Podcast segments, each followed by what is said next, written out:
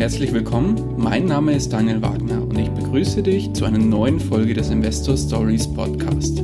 Erfahre von anderen Investoren, wie sie gestartet sind und welche Erfahrungen sie auf ihrem bisherigen Weg gemacht haben. Lass dich von ihren Geschichten, Strategien und Vorgehen inspirieren und schreibe deine persönliche Investor Story.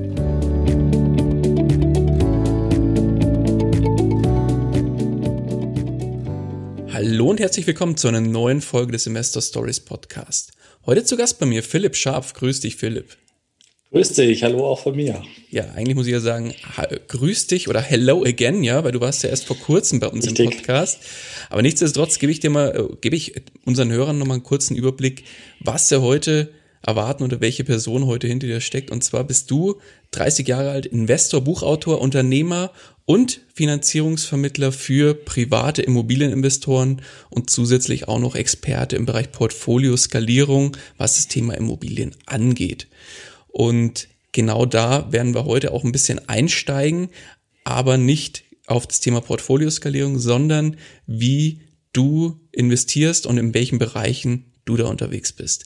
Gerne kannst du jetzt auch nochmal mit deinen eigenen Worten vielleicht nochmal kurz zwei, drei Sätze zu dir als Person sagen und falls ich was vergessen habe, das gerne ergänzen. Ja, sehr gern. Also ähm, ich habe, wenn man den Cashflow-Quadranten sich anschaut, dann vor allem äh, die Bereiche Unternehmer und Investor, also die rechte Seite, die ich da äh, stark abdecke. Ähm, ich würde sagen, äh, ein Schwerpunkt auf Unternehmer. Uh, und auch die Investments, die ich mache, sind immer so ein bisschen uh, unternehmerisch uh, angehaucht. Mhm. Jetzt bist du ja 30 Jahre alt. Jetzt würde ich gerne mal die Uhr ein bisschen zurückdrehen bevor du, sagen wir, auch mit den ersten Unternehmen gestartet bist, beziehungsweise den ersten Investments gestartet hast. Wie ging das Ganze denn bei dir los, dass, sage ich mal, sowas wie Investments, Finanzen irgendwie für dich auch zum Thema wurde? Ja, also ganz früh sind es dann so aus der Kindheit so Strategie-Aufbauspiele ähm, ähm, als Computerspiele, ja, ähm, die, die mich äh, gepackt haben. Und äh, ich habe dann ähm, so mit 15 ähm, angefangen. Da habe ich auch äh, dann eine Selbstständigkeit gestartet. Das hat dann sich ein bisschen gezogen, bis die dann ähm, übers Familiengericht äh, genehmigt war. Das war dann äh, mit 16, wo dann die Genehmigung da war und ähm, das Einzelunternehmen entsprechend errichtet werden konnte. Davor war es dann auch aufs Einzelunternehmen äh, vom Opa.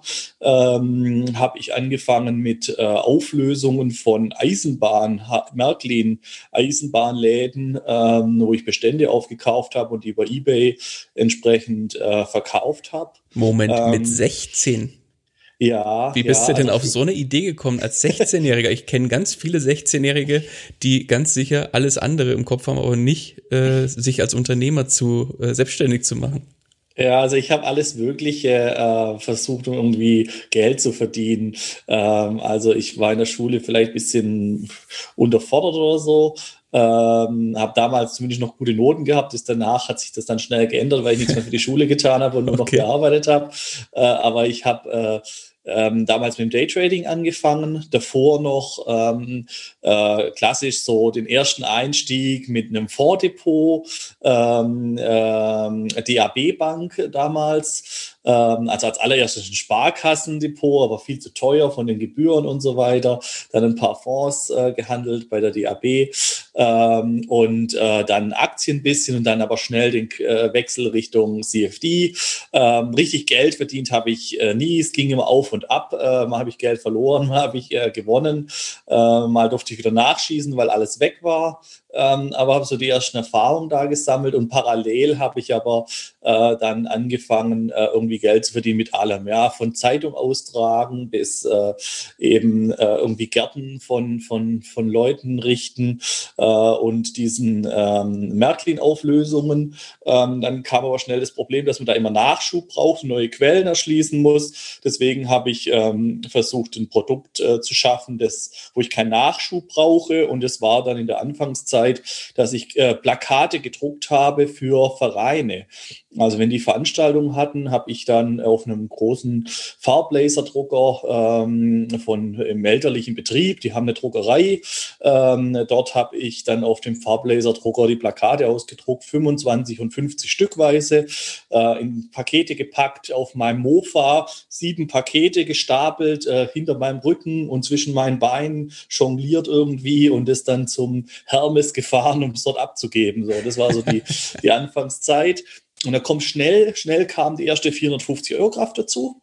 Die hat morgens dann ähm, für mich das Telefon übernommen und die E-Mails bearbeitet, während ich noch in der Schule war. Und dann nachmittags habe ich übernommen. Ähm, und es hat sich ganz schnell hochgesteigert ähm, und lief gut an. Ähm, ich habe dann jede Nacht bis um drei gearbeitet ähm, dann nur noch Online-Druck. Ja. Ähm, und dann kamen auch andere Aufträge dazu, nicht nur die äh, Plakate für Vereine, sondern dann normale Geschäftsdrucksachen für Firmen und so weiter. Ähm, dann ein erster eigener Online-Shop, äh, den ich hochgezogen habe. Äh, AdWords-Werbung äh, damals und Suchmaschinenoptimierung. Also ich war äh, lange Jahre in der Top 10 mit dem Keyword Druckerei und äh, jeder Monat Top 10 hat da 30.000 Euro Umsatz allein gebracht mit diesem einen Keyword. Und ich hatte diverse andere auch noch vorne.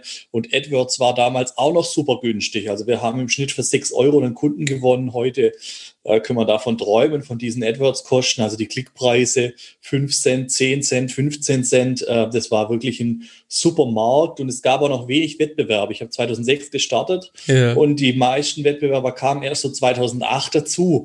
Ähm, also das war echt eine, eine goldene Zeit da am Anfang. Habe äh, als Schüler da schon im ersten Jahr 100.000 Euro nebenher verdient. Ähm, und ähm,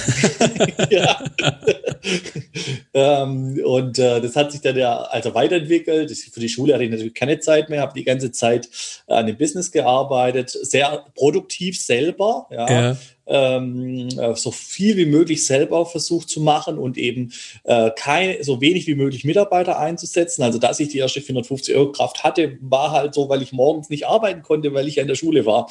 Ja, das war nur so ein notwendiges Übel. Ja, erst später kam ich dazu, dass ich Mitarbeiter dann äh, ganz anders sehe, ja, und eben versuche eben so die, die, das, die Tages, das Business selber nicht zu betreiben, sondern es weiterzuentwickeln. Ja, das ja. kam erst später die äh, diese Sichtweise. Ja. Lass mich da mal um, kurz zwei, drei Sachen aufgreifen, bevor wir da jetzt mit so einem Turbo durchziehen, mit in deiner Geschichte. Du hast jetzt hier so ein paar Sachen fallen lassen, wo ich erstmal überlegt habe, ist er jetzt komplett im Alter gesprungen oder war er jetzt immer nee, noch bei den mit 16 immer noch Jahren? Bei 15, 16, ja. Weil du hast jetzt vorhin mal erzählt, Daytrading und CFDs war ein Thema. Ja. Mit ja. 16 schwierig möglich. Wie, ja, wie kam's oder also, wie ging's? Ging natürlich nur mit Zustimmung der Eltern. Ja, klar. okay. Also das schon. ja, ja. Also äh, klar, ich meine, die hatten keine Ahnung, was das ist. Äh, die haben mal zugestimmt, weil ich das wollte. Und äh, es war ja mein Geld und ich konnte da machen, was. Also ja, die haben, die haben da schon zugestimmt, ja. Okay. Und Jetzt hast du, ja, wie gesagt, mit 16, ich glaube, es gibt ganz, ganz viele 16-Jährige da draußen, die machen was ganz, ganz anderes und haben ganz, ganz andere Gedanken in dem Alter, als äh, sich da so einzusetzen, um Geld zu verdienen? Woher kommt dieser Biss? Woher kommt die Idee? War das immer irgendwie schon in dir drin? Waren die Eltern auch Unternehmer? Woher kommt es? Also meine Eltern würde ich eher als Handwerker bezeichnen. Ähm, oder wenn man im Cashflow-Quadranten zurückgeht, hier in diese Freiberufler-Schiene ähm, äh, wie, wie Ärzte äh, oder so. Ja. Ähm, also äh, mein Vater hat sich witzigerweise erst nach mir selbstständig gemacht, weil mein Opa die Druckerei also geführt hat bis drei Tage vor seinem Tod. Oh, äh, mit 88 ist er gestorben und hat dann noch jeden Tag mitgearbeitet. Oh, dann hat es erstmal meine Oma übernommen, äh, nochmal übergangsweise. Ja. Dann ist er weiterhin Angestellter gewesen. Es war auch immer ein Witz witziger Konflikt, weil ich ja als junger Selbstständiger alles besser wusste und er ähm, dann ja ähm, auch gerade erst junger Selbstständiger war. Natürlich hat er den Betrieb im Prinzip schon jahrelang verantwortlich geleitet, aber es war nie seiner, er war immer nur der Angestellte. Ähm, und äh, dann äh, konnte er jetzt endlich machen, was er wollte und äh, dann rede ich ihm wieder rein. Das war also schon, äh, wir hatten viele, viele witzige und hitzige Diskussionen. Glaube ich, ja. Das glaube ich gerne. Ähm, es ist auch so, dass wir uns nie einig geworden sind. Ja, ähm, er so der klassische ähm, Druckunternehmer, äh, handwerklich vor Ort und ich halt online. Ähm, und ähm, ja, das, äh, das hat nie, hat nie harmoniert.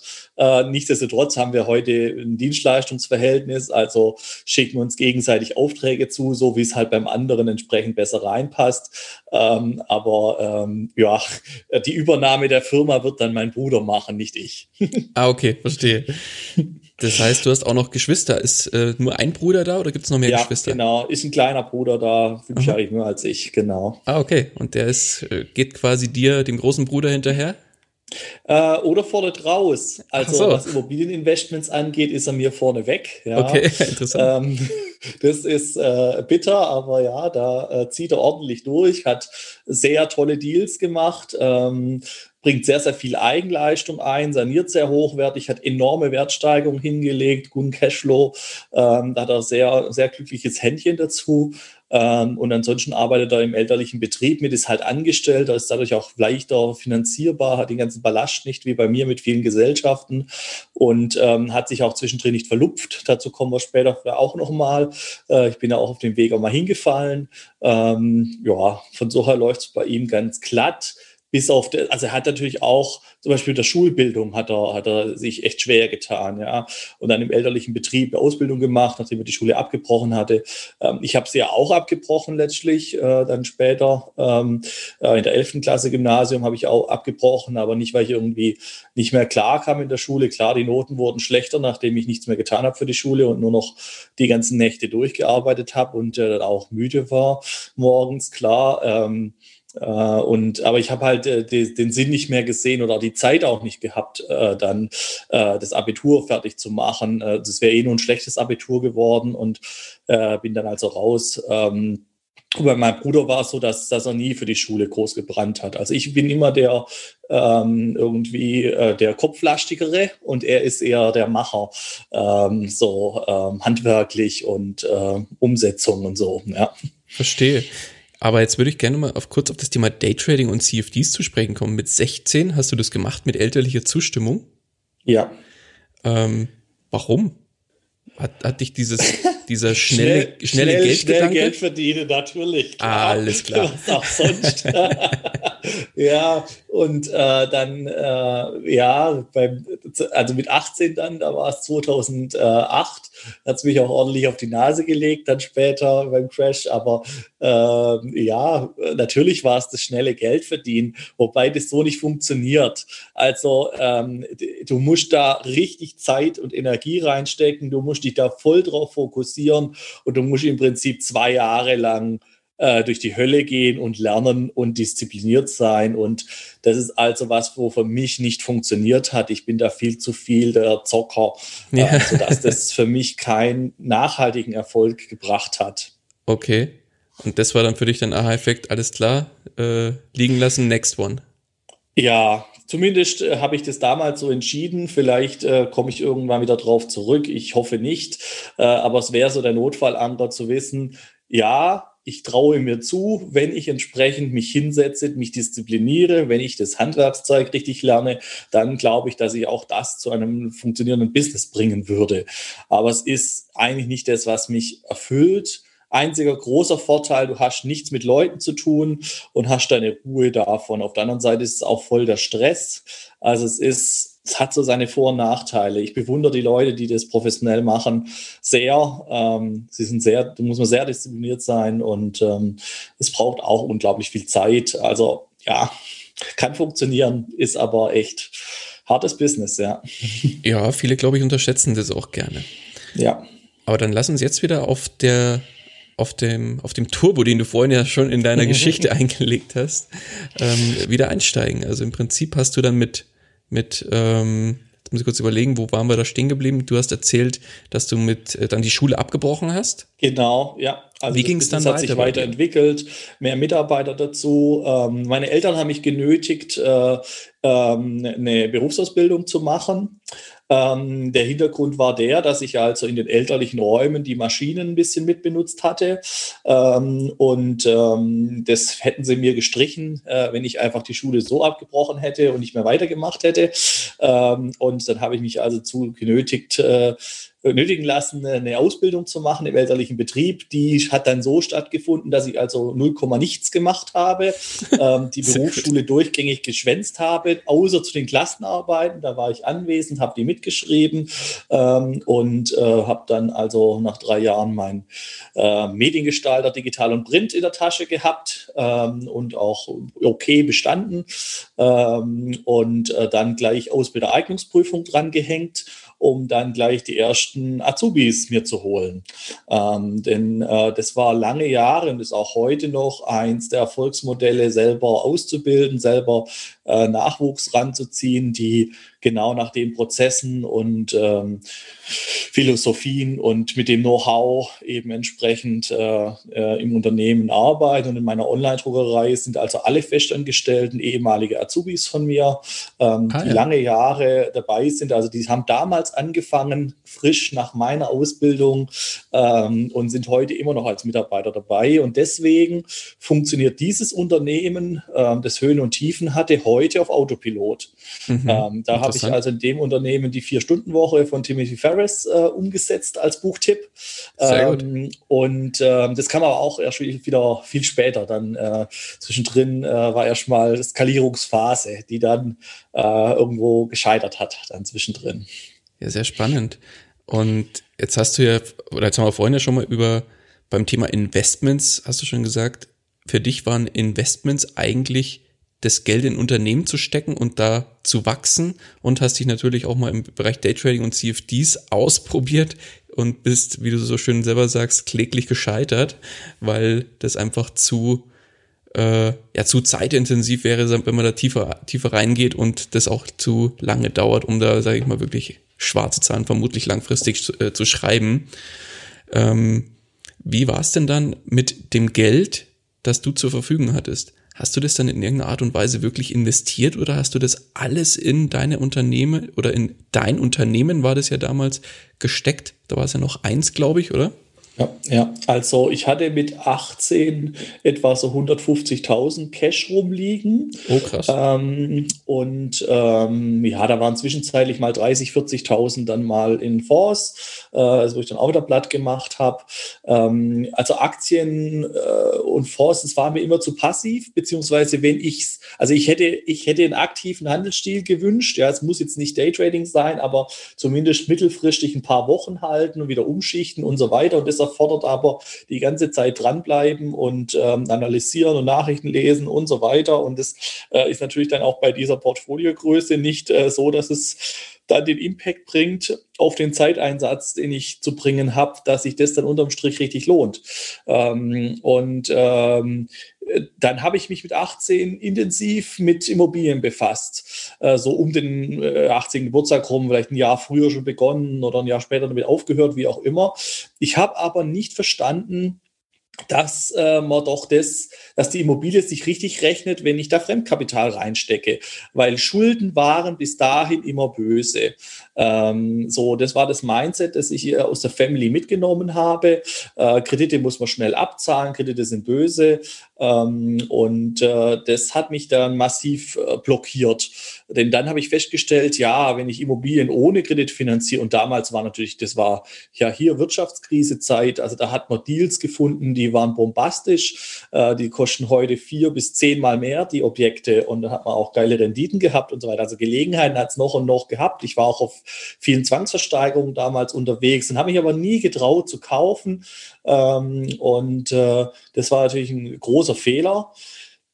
Und äh, aber der Hauptgrund war, dass ich nicht verstanden habe, äh, dass äh, Immobilien eigentlich nur im Zusammenspiel gut funktionieren mit entsprechendem Fremdkapital, mit der Finanzierung, dass ich da eben aus einem relativ sicheren Investment dann eben nicht nur heute vielleicht äh, 5, 6, 7, 8 Prozent, damals äh, sogar 10, 12 Prozent Rendite ähm, erwirtschafte, ähm, sondern dann plötzlich 30 oder 100 oder noch mehr Prozent äh, entsprechend Eigenkapitalrendite. Äh, und dass Immobilien halt so easy zu finanzieren sind im Vergleich zu, zu anderen Sachen und ähm, dass die sich dann trotzdem noch von selber abzahlen und so weiter und so fort. Ja, das hatte ich alles nicht verstanden und habe dann das Geld äh, eben in die Firma investiert, weil ich gedacht habe, dass ich dort eine höhere Rendite erreichen kann. Ah, okay. Ja. Das und heißt, da warst du 18, hast dann das Geld, also diese genannten 150.000 wirklich in das Wachstum oder in dein Unternehmen gesteckt damals. Ja, und nochmal 250.000 von der Bank aufgenommen, dann gleich mal mit 18. okay. ohne dass ich damals eine Berufsausbildung fertig hatte, mit äh, frisch abgebrochener Schule, so äh, als Azubi. Ja, das war schon lustig. Ähm, hat funktioniert, ja. Ich habe äh, einen Businessplan erstellen lassen äh, von meinem Hausrechtsanwalt, der mir heute auch noch treu ist. Ähm, und äh, der hat den dann mit mir zusammen präsentiert vor verschiedenen Banken und dann konnten wir eine überzeugen zu investieren mit Wirtschaftsbank noch im Hintergrund. Okay. Ähm, und äh, dann gab es also 250.000 plus die 150.000, die ich noch auf dem Konto Konto hatte und die haben gereicht bis 2014. Dann sind da insgesamt äh, etwa 500.000 Schulden entstanden gewesen. Es war noch ein Mitgesellschafter mit drin, der ähm, 15 Prozent der Firma erworben hatte. Damals wurde also notiert mit einer Million äh, Wert. Ähm, äh, also hat auch nochmal 150.000 gebracht. Ähm, und das war also alles aufgebraucht, Lieferantenkredite am Anschlag, äh, Umsatzsteuerschulden und so weiter und so fort. Die Kredite äh, konnten nicht mehr bedient werden. Ähm, äh, wir waren dann 30 Mitarbeiter zu dem Zeitpunkt. Ähm, und ähm, ja, dann äh, habe ich also hier eine Notsanierung machen müssen. Äh, es war eigentlich von vornherein klar wo, klar, wo sich der Mitgesellschafter beteiligt, dass das eigentlich nur eine Eigenkapitalspritze ist, um weiteres Fremdkapital aufzunehmen. Das hat der Mitgesellschafter aber obwohl das alles so vereinbart war, dann sich da nicht dran gehalten. Äh, ohne ihn konnte ich nicht. Ähm, er, es hing alles an ihm, weil ich hatte ja schon mein komplettes Vermögen dort investiert. Ich hatte ja nichts mehr. Ähm, und äh, die Firma hat auch nicht die Rentabilität abgeworfen, weil man alles ins Wachstum eben investiert hat.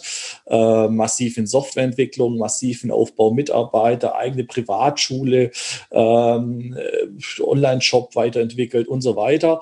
Ähm, und äh, dann hat er mir also das, äh, die, das Messer auf die Brust gesetzt und gesagt, ja, er will jetzt aber 50 Prozent der Firma, aber er bezahlt da nichts mehr für. Ja, ähm, und äh, sonst äh, macht er halt hier nicht weiter. Ja, und äh, mit so jemand kann ich halt dann auch nicht weiter skalieren. Ja, das war äh, wenige Wochen, nachdem er sich beteiligt hatte, ähm, diese Aussage, nachdem er aber schon ein Jahr davor Geschäftsführer war und täglich mitgearbeitet hat und überall Einblick hatte und hat mir also Täuschung vorgeworfen und alles, obwohl er alles Einblick hatte. Also das war ein richtiger Rosenkrieg. Ähm, und äh, jeder andere hätte äh, sich gefügt oder Insolvenz angemeldet wahrscheinlich. Ähm, denn ich war dann auch bei verschiedenen ähm, äh, Insolvenzrechtsanwälten äh, okay. ähm, und habe also versucht, äh, mit denen eine Sanierung zu besprechen. Die haben also das Mandat alle abgelehnt wegen Aussichtslosigkeit. Ähm, der Steuerberater hat hingeschmissen und nicht mehr weitergemacht, weil er auch nicht zufrieden war, dass ich keine Insolvenz anmelde. Ähm, äh, und äh, es war ja aber auch schon längst verschleppt. Ja, also ich hätte mich ja auch strafbar gemacht, hätte ich angemeldet ähm, und äh, habe dann meinen Wohnsitz nach England verlegt, ähm, habe von äh, 30 Mitarbeitern auf fünf runter äh, reduziert, habe mich mit dem Mitgesellschafter geeinigt, ähm, habe mich mit den ganzen Gläubigern auf Ratenzahlungen geeinigt ähm, und habe also das Ding äh, saniert, äh, und es ist heute jetzt nahezu, paar Restschulden sind noch da, aber es ist äh, nahezu entschuldet jetzt, das ganze Konstrukt. Ja, also von 500.000 äh, alles abgestottert äh, seit äh, 2014 dort in der Firma und eben eine Turnaround geschafft, dass die Firma heute auch wieder etwa 50.000 äh, pro Jahr, 50 bis 60.000 Gewinn fährt. Krass. Und das passiv, also seit 2014 jetzt inzwischen passiv, ähm, denn dann habe ich äh, erst einmal einen Cut gemacht und äh, eine Pilotenausbildung gemacht. Denn Natürlich. Das war mein Traum lange. Das wäre jetzt auch meine nächste Idee gewesen. das ist der nächste logische Schritt eigentlich. Gell? Es war mein Traum und ich habe immer durchgearbeitet wie ein Verrückter bis dahin und ich hatte zum ersten Mal in meinem Leben hatte ich Zeit und konnte das machen, wo ich Bock drauf hatte, so, weil am Ende war das mit der Online-Tourerei eben die letzten zwei Jahre, 2012, 2013, 2014, das war kein Spaß mehr. Es war nur noch harte Arbeit, Tag und Nacht. Davor war es Spaß und toll, weil man Erfolge gesehen hat, weil es weiterging und die letzten zwei Jahre, die waren echt, echt, echt äh, bitter und anstrengend und aufreibend, weil nicht die Erfolge nicht mehr so kamen, wie sie davor kamen. Und der Invest, ich habe immer mehr versucht zu investieren, um es irgendwie voranzutreiben. Und äh, es hat einfach nicht mehr funktioniert. Du kannst wenn du eine 30-Mann-Laden hast und du bist, du versuchst alleine irgendwie vorauszurennen ähm, und die ziehen nicht richtig mit, das, oh, das funktioniert halt einfach nicht. Ja? Da kannst Klar. du alleine nicht mehr rumreißen. Genau. Und du hast ja ähm, da erzählt, du hast da dein komplettes Vermögen eigentlich reingesteckt. Ja. In das Ganze hast viel Geld auch aufgenommen, dann noch einen äh, Gesellschafter mit, mit dazugeholt, mit dem du dann leider baden gegangen bist. Ja. Ähm, wie hat sich das auf dich und dein Leben ausgewirkt? Und äh, die zweite Frage, warum hast du es dir nicht in Anführungszeichen leicht gemacht und hast tatsächlich Konkurs angemeldet? Ja, also ähm, auf mein Leben hat sich's, also dieser Schlag hat sich extrem befreiend äh, ausgewirkt, weil ich davor im massivsten Hamsterrad war und es mir auch keinen Spaß mehr eigentlich gemacht hat. Ähm, und äh, ich also jetzt von außen genötigt wurde, diesem Wahnsinn ein Ende zu bereiten. Ähm, von so her war es erst einmal natürlich eine Frustration, aber nur drei Tage lang. Und danach hat sich die Befreiung angefühlt. Was war die Befreiung? Äh, die Befreiung, nicht mehr Tag und Nacht versklavt dort arbeiten zu müssen. Also die, äh, Moment, was war die Befreiung? Also war die Befreiung dieses, ähm, dass du in der Firma arbeitest und nicht mehr angestellt bist oder irgendwas in der Richtung? Nee, die, die, Befreiung war dieses Projekt Online-Druckerei hochskalieren. Ja. Ähm, das ist kein, keine Aussicht auf Erfolg mehr hat. Ähm, und dass es egal ist, was jetzt noch passiert, weil eigentlich im Zweifel ja. halt eine Insolvenz hingelegt wird und ein Neustart beginnt. Okay, verstanden. Und wenn sich sanieren lässt, ist gut. Aber ich hatte nichts mehr zu verlieren an dem Punkt. Ich mhm. hatte nichts mehr zu gewinnen ähm, den, äh, mein, mein Traum, das zu einer großen Firma zu machen und eventuell zu verkaufen, der äh, war dahin. Das äh, war aussichtslos. Es war auch nicht mehr die Möglichkeit zu sagen, äh, ich erhole mich jetzt irgendwie und nehme einen zweiten Anlauf. Das, ist, das äh, war aussichtslos, weil die Wettbewerber alle inzwischen weg äh, an mir vorbeigezogen sind. Ja. Ähm, ein Wettbewerber von mir, der zwei Jahre später gestartet hat, hat dann kurz drauf für 160 Millionen seinen Laden verkauft. Ähm, die hatten mehr ins Marketing gesteckt und weniger in eigene Softwareentwicklung. Später die ganze Softwareentwicklungsbude gekauft, dann wo sie schon groß genug waren ähm, und ich zu viel in die Softwareentwicklung gesteckt und überhaupt nicht zu sehr verzettelt ähm, mit so vielen Projekten. Und äh, ja, das war ein Befreiungsschlag, dann jetzt äh, ein Leben wieder zu haben. Ich hatte kein Leben, ja. Ich hatte wieder Zeit, Zeit als allerhöchstes Gut, ja, hatte ich wieder. Ist es so? Ist für ja. dich heute Zeit das Wichtigste? Ja, nach wie vor, ja. Mhm. Das habe ich äh, damals richtig erkannt und es ist nach wie vor, weil es nach wie vor mein Mangel schon wieder äh, mit der Zeit. Den hatte ich dort mal etwa ein Jahr, äh, diesen, äh, konnte ich mal dieses äh, durchatmen und äh, ja, mal machen, was ich will und so einen Tag leben. Wobei, das war nur kurz, also ich habe gleich wieder mich in, in, irgendwas verstrickt, zum Beispiel den, die Pilotenausbildung. Aber ich habe natürlich das voller Begeisterung gemacht und äh, voll Spaß gehabt und war dabei und so. Und dann äh, drauf, das nächste war dann ähm, Studium Wirtschaftsingenieurwesen, Bau und Immobilien. Ähm, denn da kam dann der, der Wechsel Richtung Immobilien. Meine alte Liebe von damals ähm, äh, habe ich äh, wieder aufgefacht ich habe die Videos vom Alex Fischer damals gesehen, da kannte ihn noch kaum jemand. Das waren die ersten Videos, die online gingen. Ähm, und äh, da habe ich es dann endlich geblickt mit dem Fremdkapitalhebel bei Immobilien. Okay. Und um den Bogen zu kriegen, das war auch die Entscheidung, warum ich gesagt habe, obwohl es mich massiv Geld und Jahre Zeit kostet, ist es besser, die Schulden entsprechend zurückzuzahlen, keine Insolvenz anzumelden und heute eine weiße Wäsche zu haben. Ähm, denn ich habe mir ausgerechnet, was geht schneller. Schulden zurückzahlen oder Insolvenz ähm, anmelden, drei Jahre ähm, negative Schufa, in der Zwischenzeit vielleicht schon ein bisschen irgendwie was Neues starten ähm, und dann weitermachen. Ähm, und ich habe gesagt, es geht schneller äh, und ich will die weiße Wäsche behalten, denn auch ein wichtiger Punkt war natürlich auch die äh, straffrei rauszugehen aus der ganzen Sache.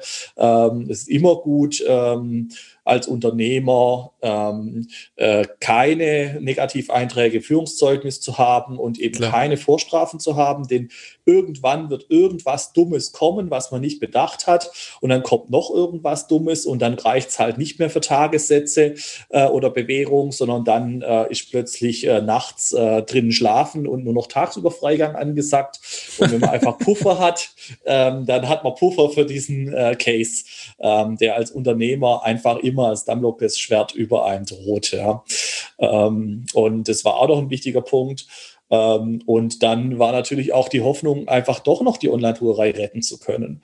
Ähm, und es hat ja auch geklappt dann, ja, mit Mühe und Not. Mhm. Genau. Dann lassen Sie mal auf dein Wirtschaftsingenieurstudium näher eingehen. Ich habe es natürlich so gemacht wie äh, mit der Mediengestalter-Ausbildung, nämlich natürlich nicht normal.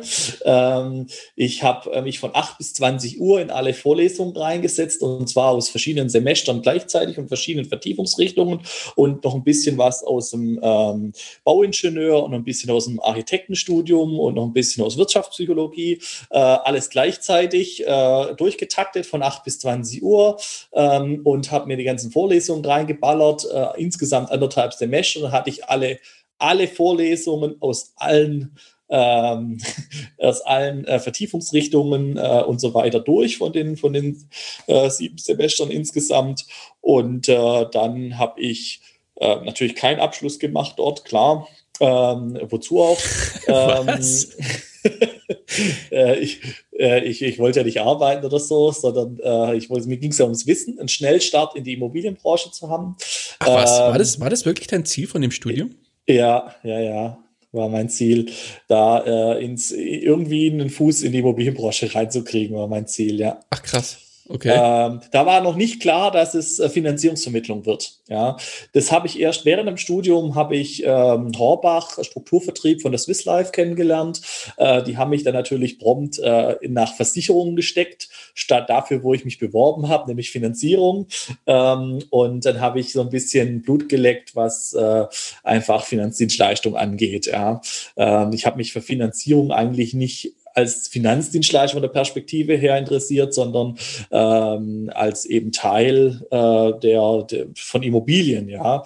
Ähm, und äh, habe aber über die Finanzdienstleistung dann Blut geleckt und dann äh, war schnell klar, am Anfang noch ein bisschen mit äh, Versicherungen, die habe ich schnell beiseite gelegt. Heute fange ich es wieder an, Versicherungen mit aufzubauen äh, und habe da jetzt Mitarbeiter dazu eingestellt, der den Teilbereich bei uns mit aufbaut, weil es eigentlich auch ein wichtiger Bereich ist, der das Ganze abrundet. Aber dann war der Schwerpunkt Schwerpunkt von da an ähm, auf Immobilienfinanzierung. Und dann war auch klar, für wen? Natürlich für private Immobilieninvestoren und nicht für Eigenheimer, ähm, äh, weil ich ja da den Schwerpunkt rein hatte, da die Leute kannte, da vernetzt war, ähm, mich damit identifiziert habe. Ähm, und äh, dann habe ich damit angefangen, ja. So 2016 war das dann. Hattest du ähm, bis dato dann auch schon erste eigene Immobilien? Ja, ich habe äh, tatsächlich zwei Stück damals relativ frühzeitig erworben, obwohl ich ja noch mitten in der Schuldenbewältigung äh, drin gesteckt bin. Ähm, das war einmal ein Objekt aus einer Zwangsversteigerung ähm, für 20.000, ein Stockwerkseigentum, äh, Kernsanierung mit äh, türkischer Erdengemeinschaft äh, und so weiteren Problemen. Ähm, und äh, also ähm, Stockwerkseigentum ist der Vorläufer vom WEG, äh, wild geteiltes Haus, ja, äh, also diverse Probleme. So, deswegen habe ich das auch zum vernünftigen Preis bekommen. Und das zweite war ein Bauplatz ähm, ausgeschrieben als Landwirtschaftsfläche. Äh, ich habe aber gesehen, das ist Mischgebiet ähm, und folglich bebaubar, habe dann später auch eine Bauvoranfrage gestellt und ähm, habe überlegt, da zu bauen. Das hätte sich aber von der Rendite nicht gelohnt und die Mikrolage war schlecht und so weiter. Jedenfalls, ich habe es für ähm, habe es für sehr wenig Geld gekauft. Ich weiß jetzt gar nicht mehr, ob es 1500 oder 3500 war, sowas jedenfalls. Äh, und für 35.000 habe ich es dann wieder weiterverkauft. Okay. Ähm, also das war ein schöner Schub nach vorne. Ja, nettes ähm, Geschäft nebenher. Genau, genau. Cool. Und äh, ja, ich habe zumindest erste eigene Erfahrung gemacht in einer Zeit, wo ich weder finanzierbar war noch eigentlich Geld hatte, denn äh, ich äh, war immer noch mitten in der Schuldenabzahlung. Ähm, ich habe sehr sparsam gelebt, habe meine Wohnung wieder gekündigt, wieder zu Hause bei meinen Eltern eingezogen. Also 500 Euro reichen mir locker zum Leben, inklusive privater Krankenversicherung ähm, und ein bisschen Sprit fürs Auto, ein bisschen Essen, so mehr brauche ich nicht. ähm, Klamotten brauche ich auch kaum. Äh, ja, ähm, ausgehen gibt es sowieso nicht, weil ich habe nur gearbeitet. Also äh, ich konnte sehr, sehr sparsam leben. Ähm, Genau, und da in der Zeit, es war auch 2016, ähm, habe ich äh, die Chance gehabt, äh, einen Kunden von mir zu übernehmen. Ähm, das ist ein Verlag für Lernkarten, und zwar äh, Lernkarten zur Prüfungsvorbereitung für Azubis. Ähm, und äh, der hat also sein analoges Geschäft abgestoßen, weil sich für ihn halt nicht mehr gerechnet hat. Ähm, und ich hatte die Möglichkeit, das aufzukaufen und äh, habe hier äh, ein Asset-Deal gemacht und äh, habe das per Ratenzahlung bezahlt.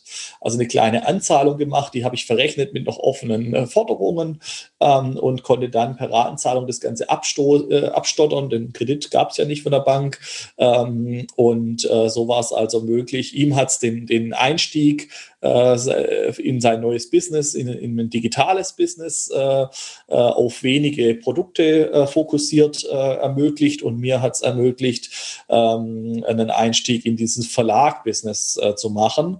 Und das haben wir kräftig ausgebaut. Wir haben so mit 30, 40 Titeln gestartet, verschiedenen Berufen, wo wir diese Lernkarten zur Prüfungsvorbereitung hatten am Anfang. Und es sind inzwischen über 200 und sind da so Marktführer jetzt für Lernkarten zur Prüfungsvorbereitung. Prüfungsvorbereitung und das war mit ein Schlüssel, ähm, um diese Online-Druckerei ähm, am Leben zu halten, zu sanieren, ähm, dass also heute die Hälfte vom Umsatz aus einem eigenen Produkt kommt, anstatt nur austauschbarer Dienstleister zu sein für andere. Mhm. Aber warum hast du dich bewusst dafür entschieden, sag mal, andere Unternehmen oder ein anderes Unternehmen zu kaufen und abzukaufen, anstatt deiner, wie hast du vorhin so schön gesagt, deiner verlorenen Liebe nochmal, die wieder aufleben zu lassen, das Thema Immobilien, da, nämlich da weiterzumachen. Und das ging ja alles parallel. Also ich nehme immer Gelegenheiten wahr. Ich habe ja deswegen da keine Zeit investiert. Also dieses äh, komplette Online-Druckerei-Business äh, lief ja seit 2014 äh, auf Timothy Ferris Vier-Stunden-Woche. Ähm, und äh, die, ähm, die Übernahme des Verlags hat sich aus dem laufenden Cashflow dort äh, finanziert ähm, und war außerdem eine Gelegenheit, es als Verkäuferdarlehen zu bekommen. Ja. Ähm, hätte ich das aus eigenem Cash zahlen müssen, hätte ich es erstens nicht machen können und zweitens hätte es mich natürlich Cash für Immobilien blockiert, die ich dann lieber gemacht hätte. Ähm, wobei im Nachgang war das natürlich eine super Investition. Also das äh, das war eine meiner besten Investitionen, die 100.000 Euro, die ich für diesen Verlag ausgegeben habe. Ähm, und äh, ich habe davor ein paar kleinere Online-Druckereien mal gekauft, später noch ein paar kleinere Online-Druckereien gekauft. Ähm, und aber der Verlag war, war die beste Investition äh, bisher äh, in Unternehmenskäufe, ja. Mhm. Das heißt, dein Fokus bei Investments ist ganz klar andere Unternehmen eigentlich, oder? Ja, es ist schon mein Fokus. Ähm, selber also das geht mit Immobilien eben auch, weil unter Immobilien betrachte ich eben auch als Unternehmen. Ähm, mein Fokus ist selber äh, mitgestalten und entwickeln zu können. Und das sehe ich halt bei Aktien nicht so stark. Klar, man kann eine unterbewertete Aktie erkennen und erwerben. Ähm, aber bei Immobilien habe ich halt einen völlig intransparenten Markt. Ähm, das heißt, und bei Unternehmen so ähnlich, die eben äh, so kleinere Unternehmen sind. Ähm, ich kann eben da Immobilien mit 20 Prozent Einkaufsgewinn erwerben. Dann äh, gehe ich her und äh, entwickle die, investiere einen Euro, kriege 50 Cent von der Steuer wieder äh, und steigere den Wert um drei Euro äh, mache das alles kreditfinanziert ähm, und das sind so Sachen, die kann ich halt nicht, dieses aktive Unternehmertum kann ich halt nicht, wenn ich passiv in eine Aktie investiere, äh, so betreiben. Ähm, deswegen ist mein Fokus so auf, auf kleine Unternehmen und da sind die Faktoren ja auch viel besser, ja. Also die Faktoren, die ich da bezahle, sind irgendwo drei bis vierfacher Jahresgewinn. Ähm, je nach Branche äh, kann das mehr oder weniger sein, aber in meiner Branche ist äh, das äh, die Richtung, ja. Äh, für Finanzdienstleistungen sogar eher einfacher Jahresgewinn, aber da habe ich noch keine Übernahmen bisher gemacht. Da steht jetzt eine an. Ähm, aber im, im Online-Druckbereich war das immer drei- bis vierfache Jahresgewinn. Ähm, und ist natürlich besser als irgendeine Aktie, die dann auf 30-fach 50-fach oder was weiß ich äh, äh, vom Faktor äh, notiert. Ja. Ähm, und sowas kann man natürlich dann auch wieder kreditfinanzieren, grundsätzlich solche Firmenübernahmen. Ähm, und ist halt hochspannend, braucht aber halt auch Zeiteinsatz oder man schafft es halt, es in bestehende Systeme zu integrieren. Deswegen habe ich besonders gerne Übernahmen und auch mehrere im Druckbereich gemacht, weil ich hatte ja da ja schon Mitarbeiter, ähm, die das dann äh, übernommen haben. Das heißt, ich habe den Deal angeleiert, ich habe ein bisschen Integrationsarbeit am Anfang gemacht, aber dann war ich wieder raus. Ähm, dann haben meine Mitarbeiter übernommen und das Ding äh, weiterentwickelt und fliegen gebracht und nicht mehr ich. Mhm. Äh, meine blöde Frage, weil du, du hast es gesagt, du hast mehrere kleinere Online- und äh, Online-Druckereien aufgekauft. Ja. Äh, da wird man ja nicht einfach bei Google fündig und sagt, so, die stehen jetzt zum Verkauf. Wie bist du auf die, äh, oder wie bist du da fündig geworden, dass du, dass du die aufkaufen konntest? Also zwei habe ich über Ebay gekauft. Wie bitte? Die wurden dort versteigert. Nicht dein Ernst. Doch. Was? Ähm, man muss natürlich auch den Zeitraum sehen. Ja, das waren jetzt also insgesamt habe ich drei Versteigerungen erlebt auf eBay von Online-Druckereien äh, über einen Zeitraum von 15 Jahren. Ja, ähm, äh, bei einem habe ich den Zuschlag leider nicht bekommen, bei der zweiten habe ich den Zuschlag auch nicht bekommen, aber habe es nachher dem Käufer wieder abgekauft mit einem Aufschlag. Ähm, bei der dritten äh, habe ich es also selber auf eBay ersteigert.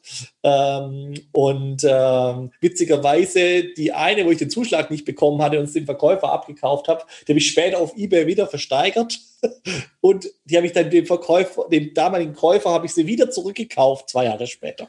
Also ganz witzig Geschichten. Äh, ähm. aber bist du da bewusst bei eBay immer auf der Lauer nach sowas? Ja, ich bin immer auf der Lauer überall, ja. Also Was zum einen zur auf, Hölle? Also zum einen auf eBay, zum anderen im IHK äh, Nextchange, das ist den ihr äh, Firmenportal. Ähm, da habe ich also schon Übernahmen drüber bekommen. Ähm, und okay. dann äh, schaue ich auch an, wer geht in die Insolvenz und spreche die äh, Insolvenzverwalter an und versuche da eben äh, was rauszukaufen dann entsprechend. Das hat jetzt auch ähm, schon zweimal geklappt. Gibt es da auch Portale dafür, wo man im Prinzip sieht, wer in welchem Bereich da in, äh, Insolvenz angemeldet hat? Ja, gibt es auch Portale dafür, habe ich aber nie genutzt. Äh, da gab es entsprechend immer Branchenzeitungen, wo man es dann schnell mitgekriegt hat. Ah, okay. Ähm, von so her äh, habe ich jetzt die Portale nicht so gebraucht. Okay, verstanden. Äh, ja, mal eine blöde Frage. Wie viel Unternehmen hast du denn in deinem Leben bisher aufgekauft? Ich weiß es nicht, habe nicht gezählt. Dicker Daumen? Äh, zehn etwa. Ja. Ach was. Also es sind jetzt nicht alles eigene GmbHs, sondern viele habe ich integriert in, in eine einzige GmbH. In Summe sind es äh, sechs äh, rechtlich selbstständige Unternehmen, ähm, äh, aber äh, insgesamt so etwa zehn Übernahmen waren es überwiegend als äh, Asset-Deals, also ähm, nicht den Firmenmantel, sondern nur Inhalte der Firma, manchmal nur ein Domainnamen und eine Telefonnummer, ähm, äh, manchmal ein Lagerbestand dazu, äh, eine Kundenliste, was auch immer. Ja. Okay. Und ähm, von was für Beträgen redet man da, wenn du jetzt sagst, du hast einen kleinen, eine kleine Online-Druckerei aufgekauft? Reden wir ja. davon von, von sechsstelligen Summen? Reden wir davon, weiß ich nicht. Ja, also der Verlag waren 100.000, ähm, die eine Natur war zum Beispiel 5.000, eine 7.000, eine 20.000. Ähm, das waren so die Beträge, also sehr, sehr überschaubar.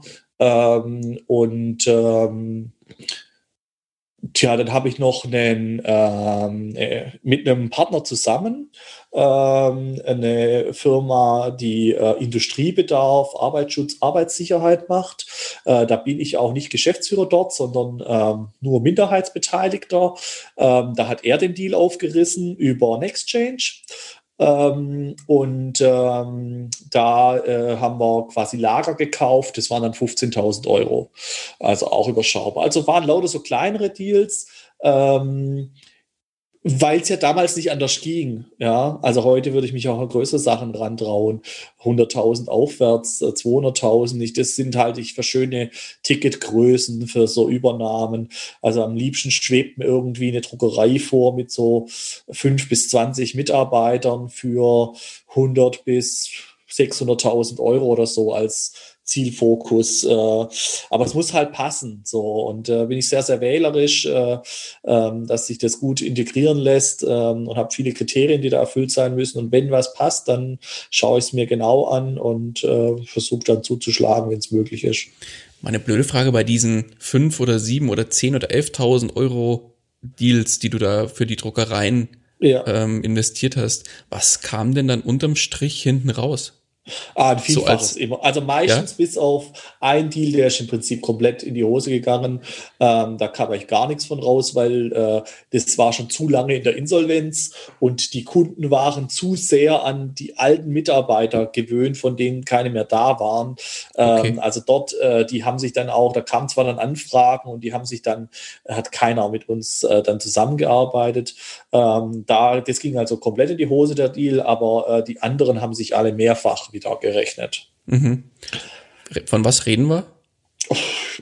Ja, also. Mal zwei, mal drei, mal vier. Ja, schon mindestens, ja. ja. Und das, das ja also in Wertentwicklung oder in ähm, äh, Gewinne daraus, ja.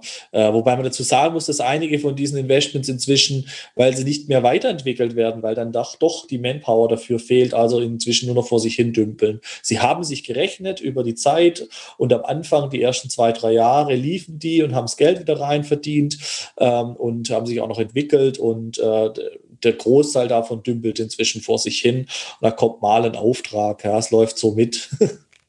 okay. Genau.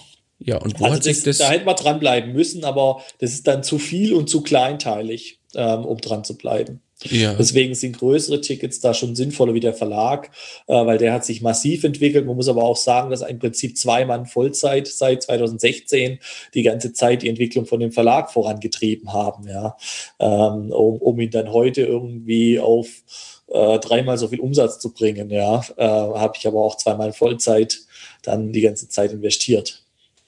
Wie ging es denn bei dem Thema Immobilien dann eigentlich weiter? War das auch nicht immer so ein groß. Ja, Nebenläufer dann weiter? weiter? Nee, nicht mehr ähm, groß, okay ähm, ging nicht mehr groß weiter, weil ich dann das nächste Hamsterrad äh, mit der Finanzierungsvermittlung äh, mir geschaffen hatte und keine Zeit mehr hatte.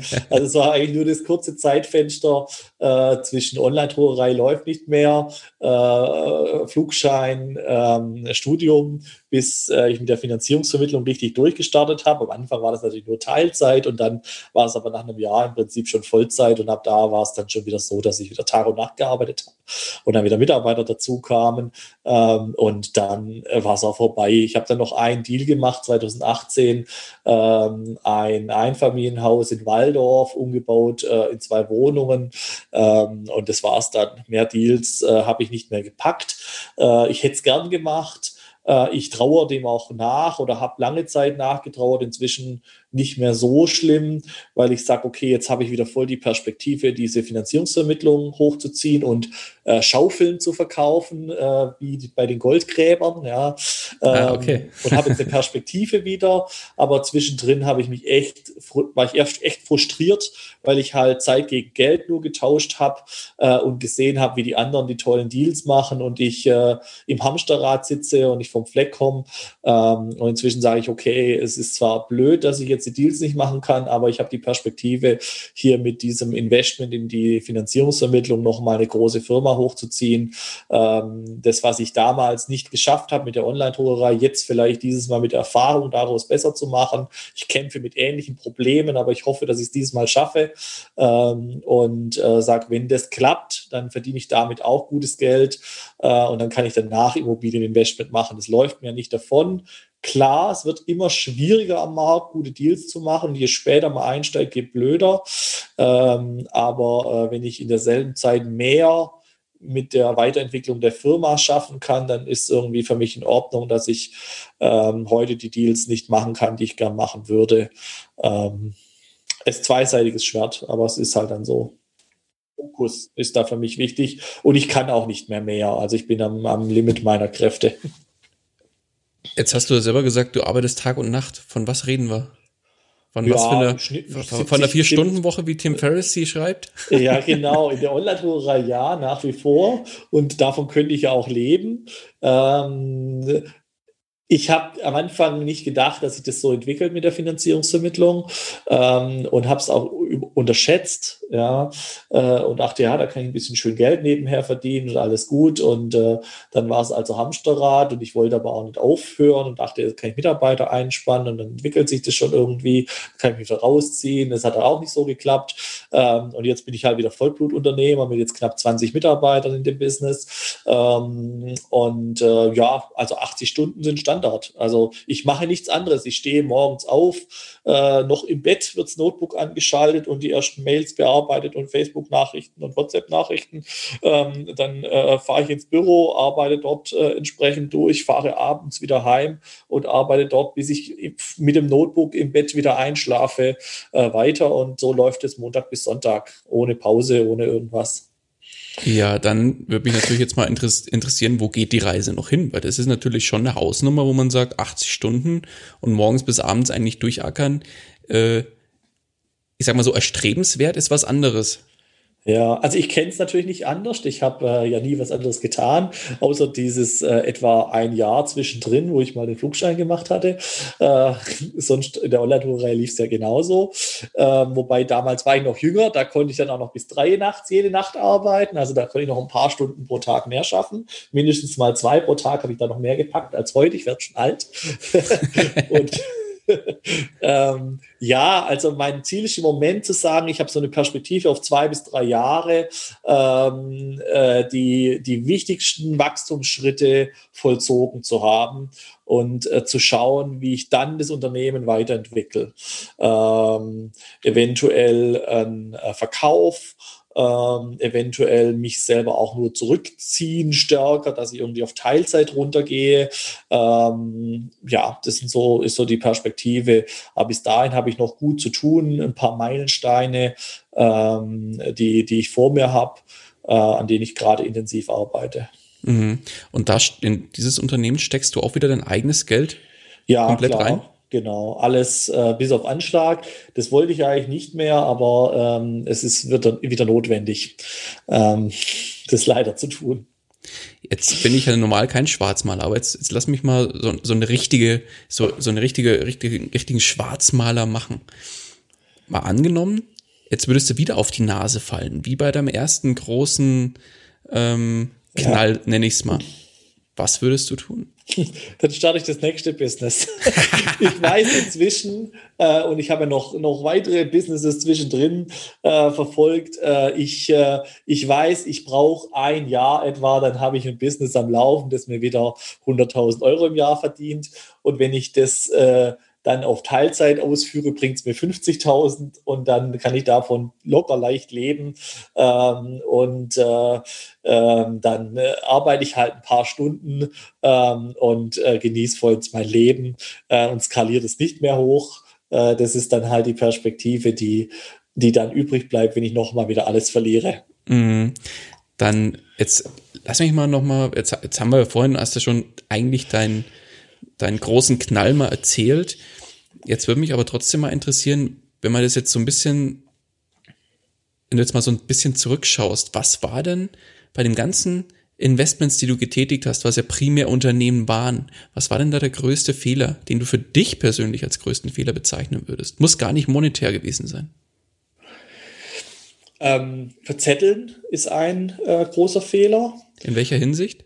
Ähm, zu vieles gleichzeitig. Deswegen auch heute der Fokus zu sagen, okay, ich schaffe es nicht, jetzt auch noch eigene Immobilieninvestments voranzutreiben. Äh, ich mache jetzt nur das Finanzierungsvermittlungsthema im Moment, äh, mhm. äh, was ich vorantreibe. Und die anderen Unternehmen, die mache ich, aber die dürfen nicht mehr als die vier Stunden die Woche brauchen, weil sonst mache ich es nicht. Ja. Ähm, Fokus auf eine Sache. Ähm, und natürlich war es damals nur das Unternehmen, aber innerhalb des Unternehmens war es einfach eine Verzettelung in alle möglichen Richtungen. Ja. Ich habe da Softwareentwicklung vorangetrieben, ich habe eine eigene Privatschule aufgesetzt, ich habe äh, den ganzen Laden äh, skaliert. Also das war einfach zu viel äh, gleichzeitig für mich alleine. Ähm, und äh, ich bin auch eben in eine Situation gekommen, ähm, dass ich gezwungen war, entsprechende Schritte zu gehen von außen, also mir den Investor an Bord zu holen, weil äh, entsprechende eigene Mittel verbraucht waren. Also hier würde ich auch versuchen, etwas organischer zu wachsen, also etwas. Ja, im Moment ist es wieder so, dass ich wieder auf dem Trip bin, das äh, ähnlich zu tun wie damals, aber ähm, ich habe etwas mehr Respekt davor und äh, mehr liquide Mittel noch in der Hinterhand und äh, ähm, etwas mehr den Weitblick, wie lange ich das jetzt noch treiben kann. Übrigens auch ein margenstarkeres Geschäft, äh, was ein Vorteil ist zu dem Online-Druck äh, von damals.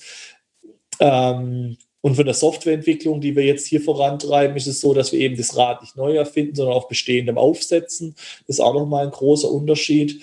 Ähm, ich habe natürlich auch dort im Projektmanagement viel gelernt. Also es war Verzettelung, es war natürlich Unerfahrenheit, ähm, es war sich auf andere verlassen, ähm, wie auf den Investor das waren viele, viele kleine Sachen, die zusammengeführt haben, äh, wie zum Beispiel auch eben hier dieser Fokus auf Softwareentwicklung damals, anstatt der Fokus aufs Marketing.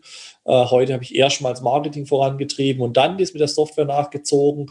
Büße ich irgendwie auch und nervt mich auch, äh, dass ich das nicht schon vor zwei Jahren angefangen habe, die Prozesse zu optimieren äh, und alles nur ins Marketing investiert habe äh, jetzt, aber scheinbar vielleicht der bessere Schritt, dass erstmal Geld verdient wurde. Ja, so, und das sind ja viele kleine Sachen, die da zusammenführen dann dazu. Mhm. Was war denn auf der anderen Seite der größte Erfolg? Ja, der größte Erfolg war natürlich schon jung damit starten zu können, Erfolge gesehen zu haben, das Ganze überhaupt erstmal in diese Größenordnung hochziehen zu können. Also das, äh, das war schon ein sehr großer Erfolg, ähm, dieses Wachstum miterleben zu können und die Aufgaben, in denen ich da wachsen konnte und natürlich das ganze Wissen, was ich hier mitgenommen habe, kann mir keiner mehr nehmen. Ähm, und das ist auch vieles, worum äh, wo ich heute viel äh, Zuspruch von außen bekomme für das ganze Wissen, unternehmerisch, ähm, äh, wie auch das, äh, das Immobilieninvestment-Thema, steuerliche Themen. Ähm, das ist ja ein breiter Mix an, an, an Wissen und Erfahrung, die ich gesammelt habe durch eigene Erfahrungen oder Erfahrungen äh, in der Beratung von Kunden.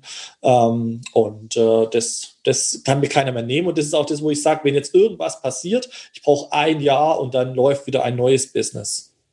Spannend, spannend, spannend, spannend. Wahnsinn. Also von meiner Seite Hut ab äh, für diese Geschichte und für diese für diesen, diesen Biss, den du da zeigst. Also und jetzt muss man ja noch dazu sagen, also von meiner Seite hast du auch nochmal den Zuspruch, dein Wissen, äh, du hast wirklich einen unfassbaren Wissensschatz, was das Thema Immobilieninvestments und Finanzierungsthemen angeht. Und das Schöne ist, du teilst dieses Wissen ja auch sehr großzügig in diversen Immobilien-Communities, in zum Beispiel Facebook und äh, ja. stehst da sehr, sehr häufig mit Rat und Tat zur Seite. Also wirklich da Hut ab von meiner Seite, dass du dir auch dafür nochmal die Zeit nimmst und andere unterstützt und das auch noch kostenlos. Das finde ich sehr, sehr super gerne tue ich das, ist natürlich gleichzeitig auch wieder äh, Marketing, ganz klar.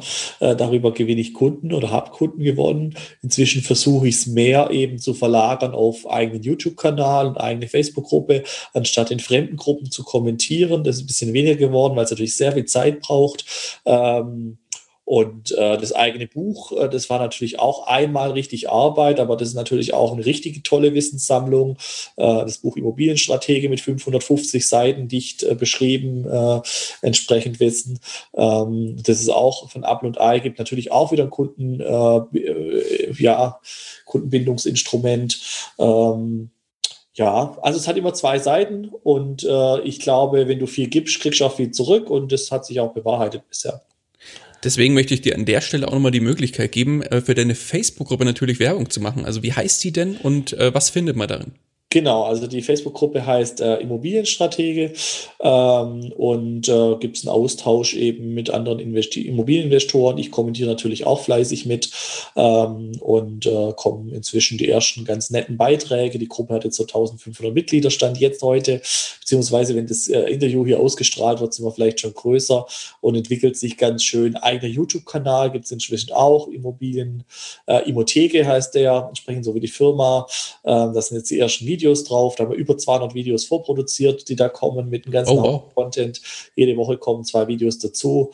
Ähm, ja, da war jetzt auch lange Zeit keine Zeit. Drei Jahre lang gab es nur das Buch äh, und jetzt äh, gibt's, äh, fahren wir das alles nach. genau.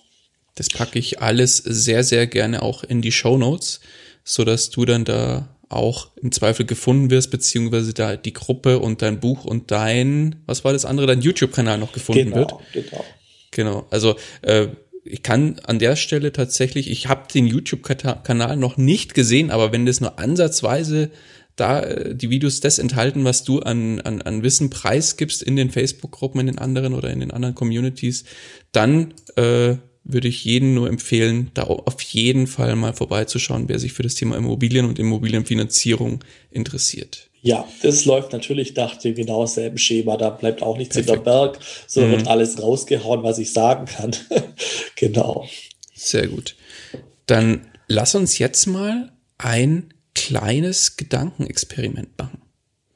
Jetzt hast du ja schon ein Auf und Ab eigentlich in deinem Leben was das Thema Unternehmertum und ja in dem Fall auch irgendwo Investments ähm, gesehen und gehabt.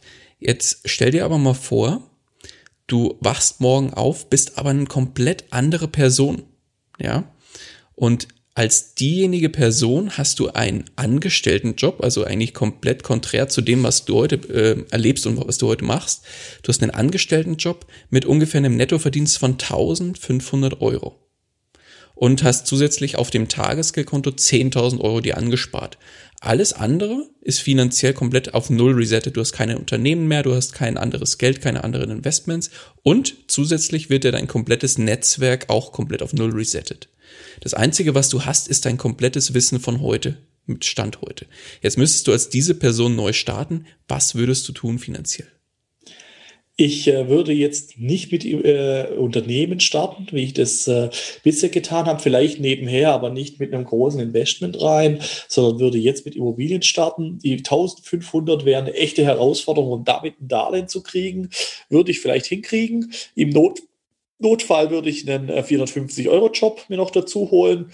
Ähm, um dann eben entsprechend zu starten mit der ersten kleinen 0815-Wohnung ähm, und dann entsprechend weiterzumachen. Ähm, da würde ich am Anfang meine 10.000 Euro Eigenkapital versenken, weil ja das Einkommen nicht so toll ist und mit dem Cashflow, das aus der ersten Wohnung kommt ähm, und dem Minijob, der dann hoffentlich dann schon ein bisschen länger besteht, dann die nächste Wohnung die ersten paar Wohnungen mit 110% Finanzierung, dann äh, mit sogenannten Blanko-Darlehen weitermachen, äh, um Eigenkapital zu holen und wieder weiter skalieren und dann bis zum nächsten Mehrfamilienhaus, so wie es im Prinzip meine Kunden auch tun. Ähm, so würde ich es dann auch tun. Ähm, ich habe ja damals nur mit dem Unternehmen dann wieder gestartet, weil ich in der Situation war, dass ich nicht anders konnte, weil die Schuldenlast enorm war, äh, die Bilanzen noch nicht so waren, dass ich daraus hätte Immobilien finanzieren können. Ähm, und äh, dann habe ich mich dazu entschieden, nochmal Vollgas Unternehmertum zu machen.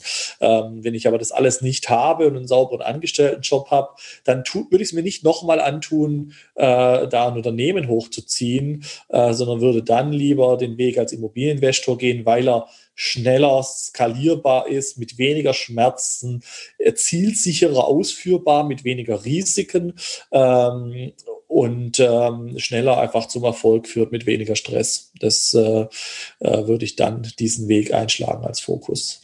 Würdest du sowas auch einem Einsteiger, der sagt, okay, ich ja. habe jetzt deine Geschichte gehört ja. und äh, deine Ausführungen äh, äh, verfolgt in dem Interview, ich würde auch gerne irgendwo in irgendeinem Bereich mit dem Thema Investments beginnen. Welch, welcher Bereich wäre das deines Erachtens? Wäre das auch Immobilien? Ja, also ich finde Immobilien halt am spannendsten. Ähm, also neben Unternehmen natürlich, ja. aber ich bin ja nicht der Aktientyp so, ja, weil es mir zu passiv ist. Ähm, und du kannst halt damit nichts reißen. Mit 10.000 Euro, was willst du denn da reißen? Da kannst du Erfahrung sammeln, ein bisschen spielen, aber da bewegt sich ja nichts. Mhm. Aber mit 10.000 Euro kannst halt bei Immobilien schon was reißen, weil das ist die Anzahlung für die erste Wohnung oder vielleicht sogar die ersten zwei Wohnungen. Äh, die bringen dann äh, pro Wohnung 150 Euro Cashflow pro Monat, das sind schon mal 300 Euro. Und das macht den Unterschied, ob ich finanzierbar bin oder nicht finanzierbar bin ja. oder ob ich einen ganzen Mietjob ersetze dadurch ähm, und äh, schaffe die Basis, um weiterzumachen. Dann habe ich meinen Einkaufsgewinn auf den Dingern, äh, die mir allein schon mehr als 10.000 Euro sind, wahrscheinlich 20.000 äh, Einkaufsgewinn bei 10.000 Euro Eigenkapitaleinsatz. Das heißt, äh, da habe ich dann schon das verdoppelt im Prinzip im Ein über den Einkaufsgewinn äh, und habe dann noch den Cashflow, äh, der sich, äh, der, der entsprechend äh, dazu kommt. Ähm, dann äh, kommt die Wertsteigerung laufen dazu und mögliche Entwicklungen, die ich selber durchführen kann im Objekt ähm, und habe die Basis gebaut, um weiterzumachen und kann dann ja eben auch so 110 Prozent Finanzierung machen, ähm, dann die Blanko-Darlehen ziehen und das, das geht einfach mit Aktien. Ich kann natürlich kreditgehebelt mit CFDs handeln, aber was will ich denn mit einem 10.000 Euro Depot handeln, wenn ich ein vernünftiges Money Management mache, reicht mir das für gar nichts. Da komme ich nicht vom Fleck. Also unter 100.000 Euro brauche ich euch da kein äh, Depot handeln, so. Das funktioniert nicht. Mhm. Ja. Nee, sehr, sehr spannend.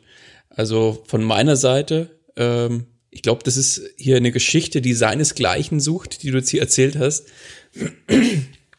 Also sehr, sehr spannend, sehr, sehr inspirierend auf der einen Seite, auf der anderen Seite auch so ein bisschen, ich sag mal, erschreckend. Ja, ja. Weil du doch sehr, sehr viel auch arbeitest und sehr, sehr viel Zeit und Geld auch reingesteckt hast.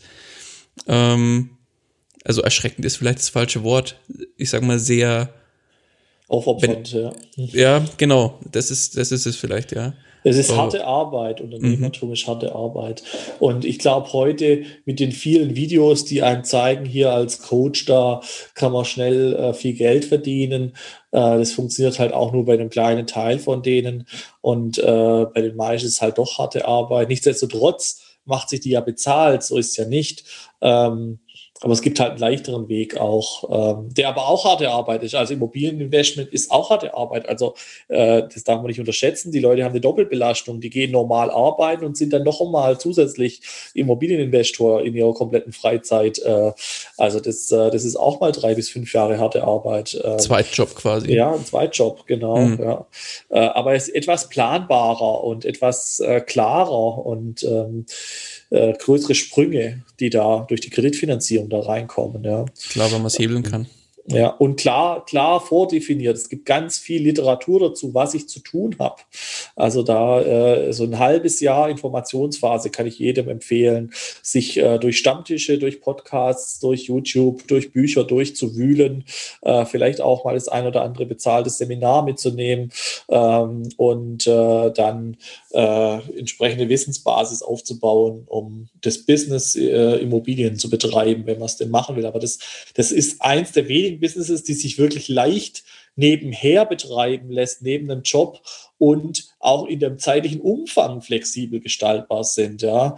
Wir haben die einen Kunden, die, die, die zwei Wohnungen im Jahr kaufen und äh, das nebenher ein bisschen machen und mal eine Gelegenheit wahrnehmen. Äh, und die anderen, die wirklich Vollzeit Vollgas geben und dann 30 bis 50 Wohnungen in drei bis fünf Jahren zusammen kaufen und ihren Job kündigen. Ähm, oder diejenigen, die das dann als Handel betreiben und Fix und Flip machen, ja, die dann sofort den Job kündigen und gleich flippen oder so äh, und da wieder eine Selbstständigkeit reingehen und dann das richtige Rad drehen und Geld verdienen. Ähm, da gibt es halt von bis alles, aber ich kann es halt frei nebenher auch entscheiden, wie ich damit starte.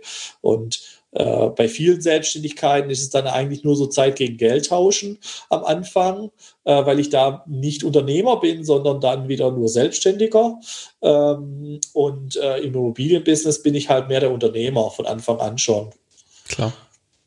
Weil du selbst gestalten kannst, wie du es schon ja, vorhin ja. so schön ausgeführt hast. Und Investor. Ich habe die Investorschiene ja auch. Also wenn ich jetzt eine Selbstständigkeit starte und Zeit gegen Geld tausche, dann habe ich, dann habe ich den Quadranten Selbstständigkeit und nicht den Quadranten, nicht einmal den Quadranten Unternehmer und den Quadranten Investor erst recht nicht.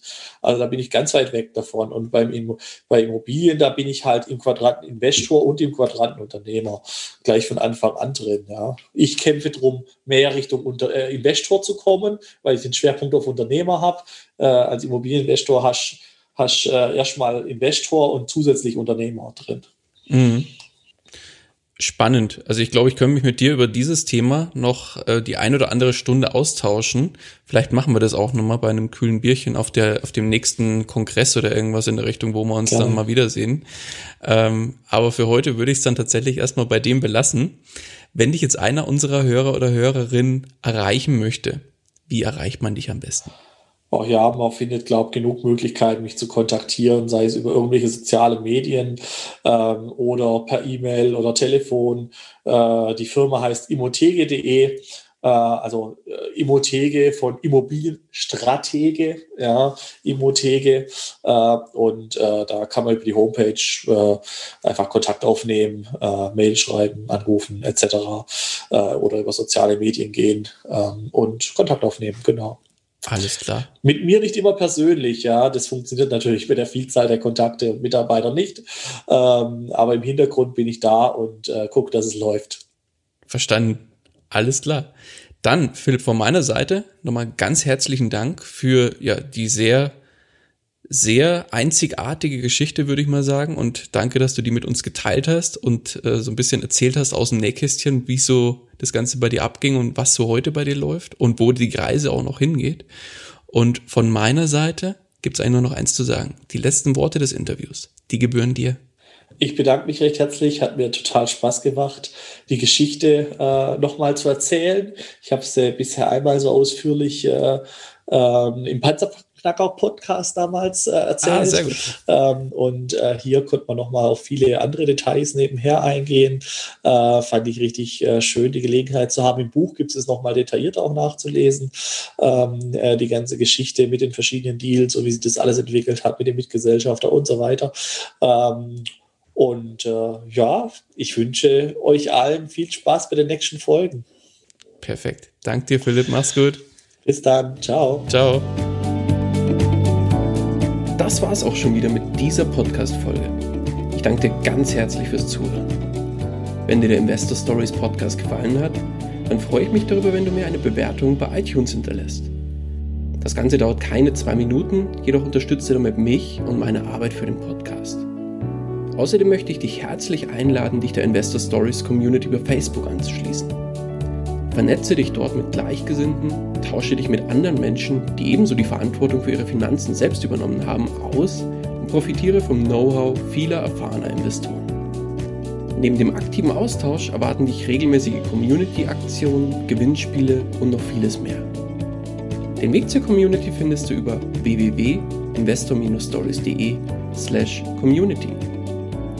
Ich freue mich, wenn du auch beim nächsten Mal wieder mit dabei bist.